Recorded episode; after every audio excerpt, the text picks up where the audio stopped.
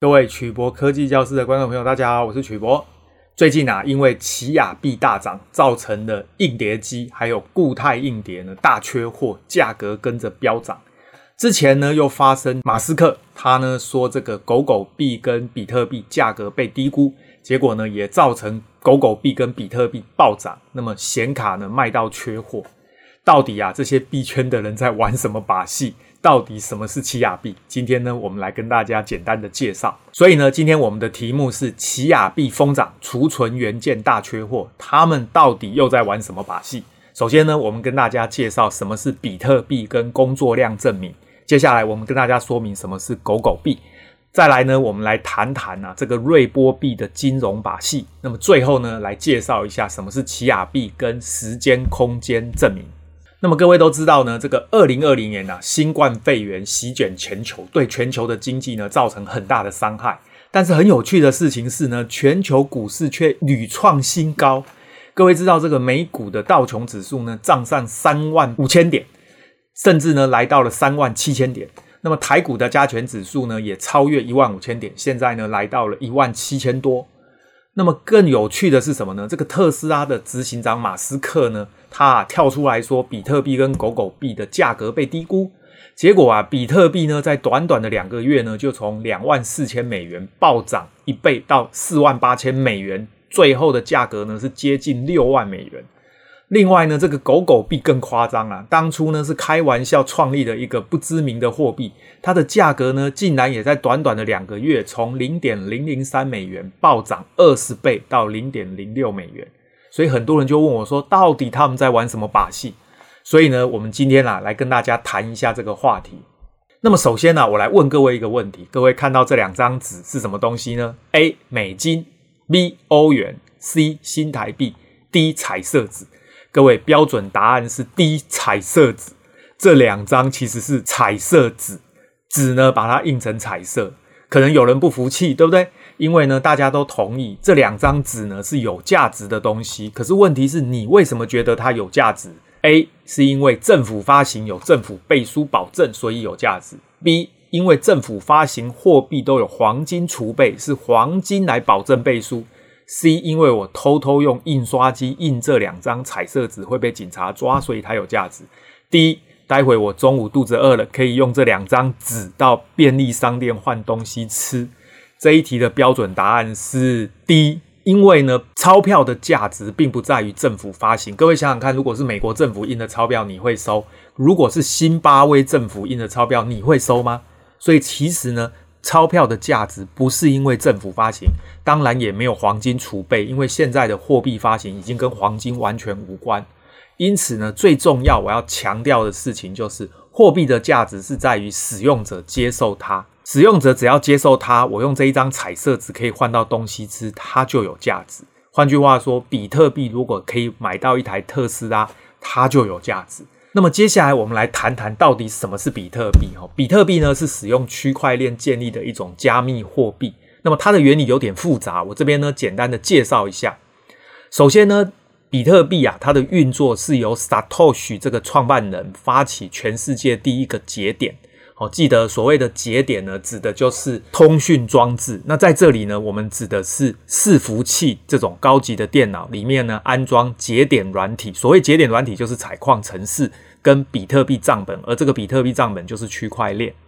接下来呢，Satoshi 号召网络上熟悉电脑操作的志愿者，在世界各地建立节点，同时呢，在伺服器高级电脑内安装节点软体、采矿程式跟比特币账本。换句话说呢，Satoshi 建立了全世界第一台伺服器，里面安装了采矿程式跟比特币账本。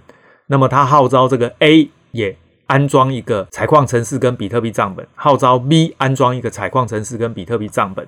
那么重点呢，这个 A、B 基本上我们把它称为矿工。那么这一台电脑我们把它称为矿机，这个合起来我们就把它称为矿场。那么接下来呢，各位注意哈，这些。矿工电脑里面的这个比特币账本，基本上呢，内容应该要完全一样。节点之间的通讯呢，利用一种叫对等式网络连线的软体来交换资料。这重点就是要让每一个节点电脑内的比特币账本区块链内容完全一样。这边我们特别提醒大家，这个 peer to peer 要翻译成对等式，而不是点对点。那什么叫对等式呢？意思就是所有的矿工地位平等。所以呢，各位注意，这三个矿工的电脑地位平等，所以呢，他们电脑里的这个比特币账本内容要完全一样。接下来，这个 Alice 呢要付钱给 Bob 十块比特币，跟 Bob 买一个苹果。这个时候啊，用手机 APP 叫做比特币电子钱包来付款跟收款。那么这一笔交易记录呢，就会丢给距离 Alice 最近的矿工。那么这个矿工呢，就把这一笔交易写进这个比特币账本。同时呢，把这一笔交易通知其他的矿工，最后呢，每一个矿工都把资料写进这个比特币账本里面。那么呢，这个啊，就是比特币的运作规则啊。记得这一个比特币账本呢，也就是所谓的区块链。所以实际上，区块链是一种储存资料的资料结构，它并不是各位想象的把什么一大堆的电脑设备连接起来叫区块链，不是，完全不是。区块链呢是一种储存资料的资料结构。那么大约在二零一三年呢、啊，比特币社群刚开始萌芽，那个时候呢，很多人对于这种所谓的区块链建立的加密货币不当一回事。所以啊，那个时候澳洲就有一位网友呢非常幽默，他呢用这个 Doge 跟 Bitcoin 创造了一种新货币，叫做 Dogecoin，并且呢他在 Twitter 啊发表了一篇推文，说呢这个投资狗狗币很确定这将是下一件大事。各位知道这只是一个开玩笑的玩笑话。他说呢，Investing in Dogecoin, pretty sure it's the next big thing。这只是开玩笑，没想到这个玩笑啊，被这个美国的一个 IBM 的软体工程师 Marcus 看到。这个 Marcus 呢，就主动联络这个网友，并且很认真的写了一个狗狗币的采矿程式。所以各位注意，他实际上是抄袭比特币的程式嘛，所以他确实也是用采矿的方式。那么这种采矿的方式呢，它换掉了一些名词，譬如说把挖矿的 mining 改成挖洞 digging 哦，因为狗会挖洞嘛，所以呢非常有趣啦。实际上呢，它是开个玩笑而已。可是呢，各位特别注意哦，比特币呢它的奖励金比较低，大概十分钟产生一个区块，目前呢流通大概有一千八百万枚的比特币。那么狗狗币的奖励金高，它大概一分钟就产生一个区块，目前流通大概一千两百八十亿枚的狗狗币。好、各位注意哦，刚刚是万，一个是亿哦，这差了很多倍。那么因为奖励金高，所以呢产生区块的时间短，所以狗狗币的流通量就会远大于比特币。这也是因为它价格低的原因呐、啊，这个会造成它的币值低，所以目前呢比特币的价格大概是。四万八，现在涨到五万八，将近六万。那么狗狗币呢？目前的价格大概是零点零六美金。这个呢，数量多，容易流通，所以从流通的角度呢，其实狗狗币甚至比比特币容易流通。那么这个狗狗币呢，实际上它就是开个玩笑而已啦。那各位想想看，开玩笑的东西怎么可能会被吵起来呢？主要就是因为当时啊，很多网络上的网友呢，呼朋引伴，发起这个狗狗币的采矿社群，也就是鼓励大家当矿工啊。那么恰好啊，那一阵子呢，社群网络上流行所谓的打赏哦。各位知道打赏呢，就是呢，你发现有一个人呢，他拍了一个很好的影片，或者是弹了一首很好的钢琴，你就可以赏他一些钱。可是问题是，你要赏现金，你舍不得啊。所以呢，狗狗币一开始不值钱，有人呢就拿狗狗币来打赏。结果没想到啊，这种打赏呢，对创作者是肯定。那么打赏的东西不一定要值钱。这么不值钱的狗狗币呢？那个时候啊，十枚狗狗币还不到美金一毛钱，所以呢，拿到十枚狗狗币的感觉呢，会让这个创作者很爽。但是呢，拿到一毛美金根本没感觉。结果呢，狗狗币竟然因此啊，大量的流通起来。让这个狗狗币一路成长。各位注意，它现在啊，全球的市值是十三名哦，它是十三名的加密货币，市值呢大概六十八亿美金。那么，加密货币到底真的有价值还是诈骗？这是很多网友常常问我的问题。那么，各位记得要讨论这个问题，我们就要去了解现代货币的本质就是诈骗。它是一种不得已的诈骗。各位知道，二零零八年的金融海啸跟二零二零年的新冠肺炎疫情呢，世界各国呢就发明了一种东西，叫做量化宽松，也就是所谓的 QE。我相信大家都听过这个名词。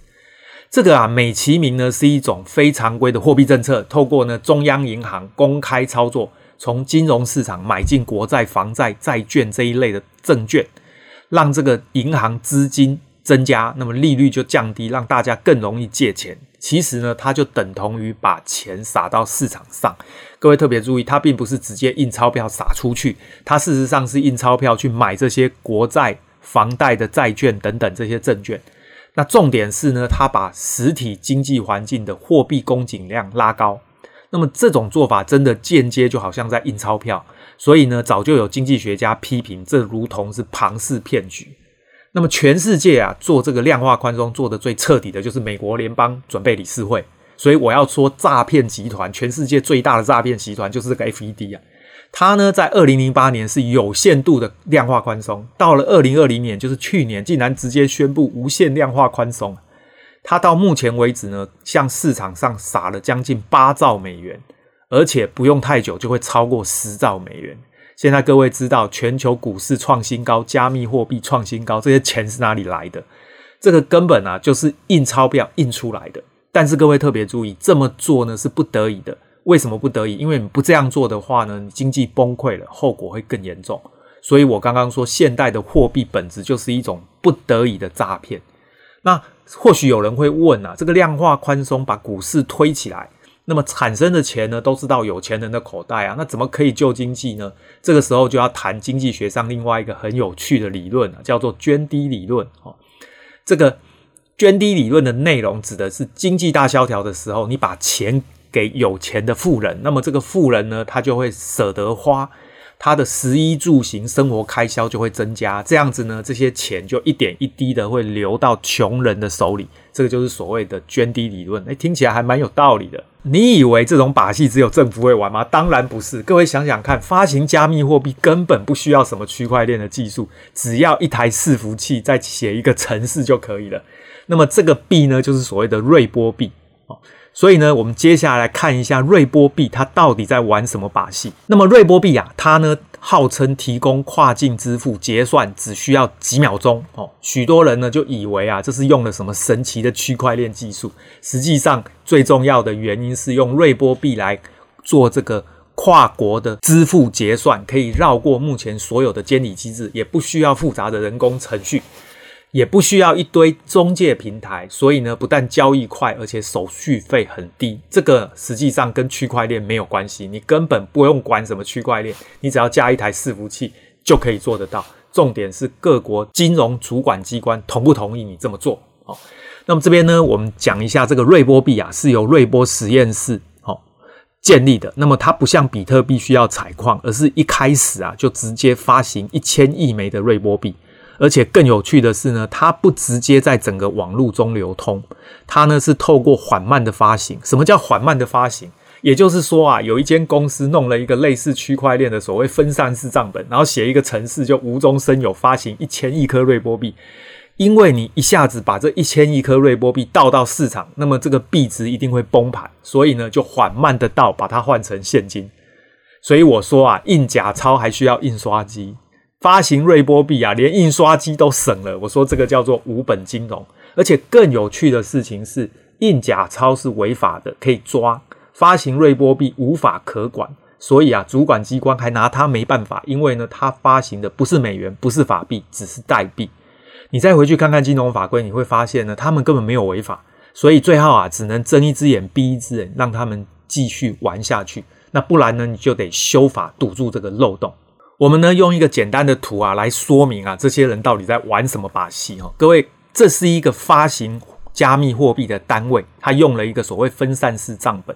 实际上我刚刚说过了，那跟区块链无关，跟分散式账本也无关，他就是随便写一个程式，用一台伺服器就 OK。假设在台湾的这个小王啊，想要汇钱到美国给这个小美，那么正常的程序呢，他要透过银行跟 SWIFT 来跨国汇款。各位知道这个手续呢，可能需要一天，那么手续费也很贵，而且呢会被政府监管。所以呢，最简单的方法就是呢，这个小王啊，拿新台币三十万呢，到这个发行单位跟他换这个圈圈币一万枚。各位注意哦，一枚呢是三十块台币，所以一万枚就是三十万台币。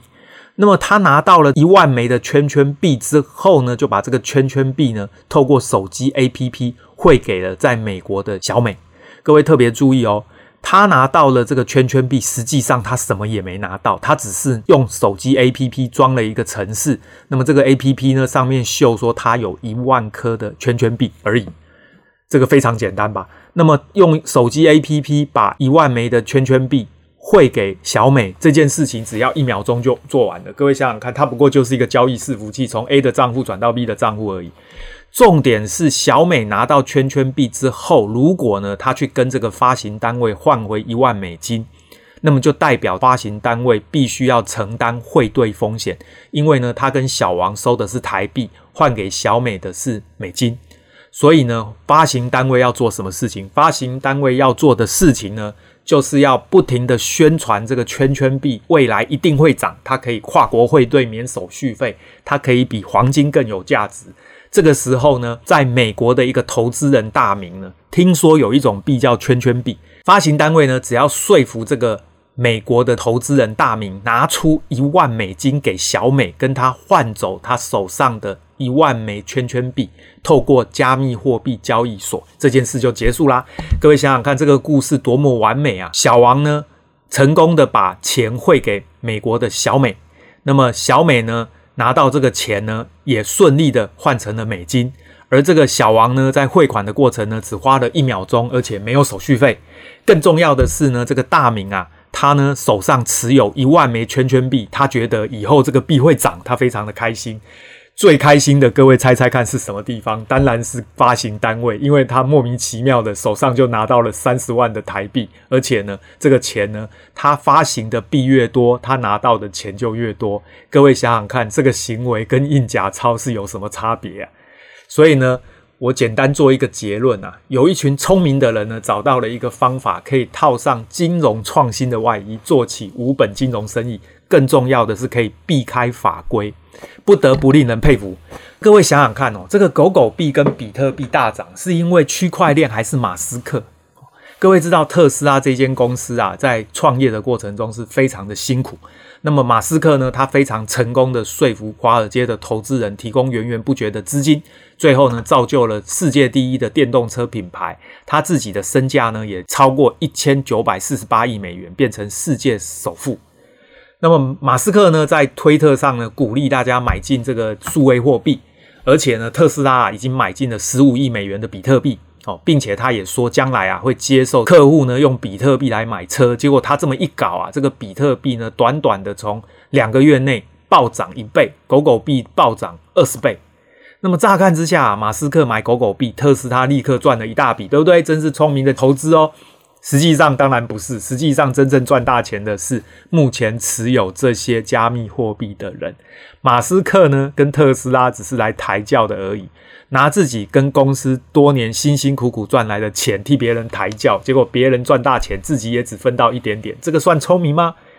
可是呢，各位再想一想哦，我好像说错了。其实呢，特斯拉也没有很辛苦。为什么？你看特斯拉的财报就知道，公司也没有赚什么钱，他们的钱呢，实际上是。股市投资人堆给他们的，而这个股市投资人的钱是哪里来的呢？是由全球政府的量化宽松政策来的。等一下，这到底是发生了什么事？各位有没有觉得这整件事情就是一个把戏？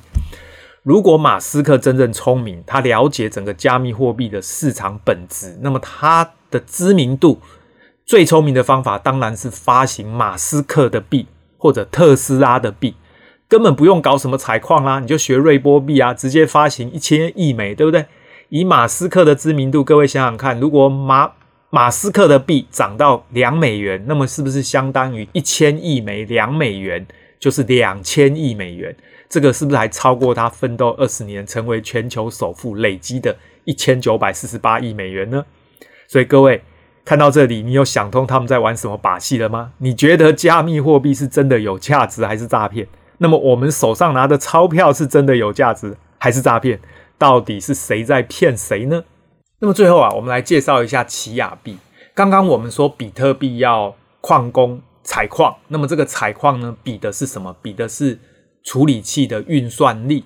所以呢，这个科学家呢就用显示卡来做这种运算，发现啊，它的效果比较好。这个就造成显卡大缺货。换句话说呢，比特币跟狗狗币靠的是运算力哦来做采矿，那么谁的运算力大，谁就能够采到矿。这种技术呢，我们把它称为工作量证明，叫 POW（Proof of Work）。可是呢，各位知道这个 POW 最大的缺点就是它必须浪费电哦，因为要做大量的运算。所以呢，后来陆陆续续有新的演算法被提出来。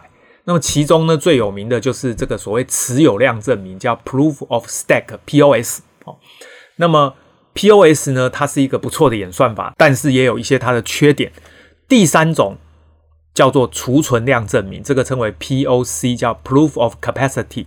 那么呢，储存量证明后来演变出来的一个新的演算法，就称为时间空间证明，这个称为 Proof of Space and Time。各位特别注意，这边所谓的 space 指的就是储存元件的空间。所以接下来我们来看一下奇亚币，它呢上架的首日就大涨了八倍，使用的硬碟总容量呢已经到了一百一十四万 TB 哦，全世界的矿工啊疯狂的投入。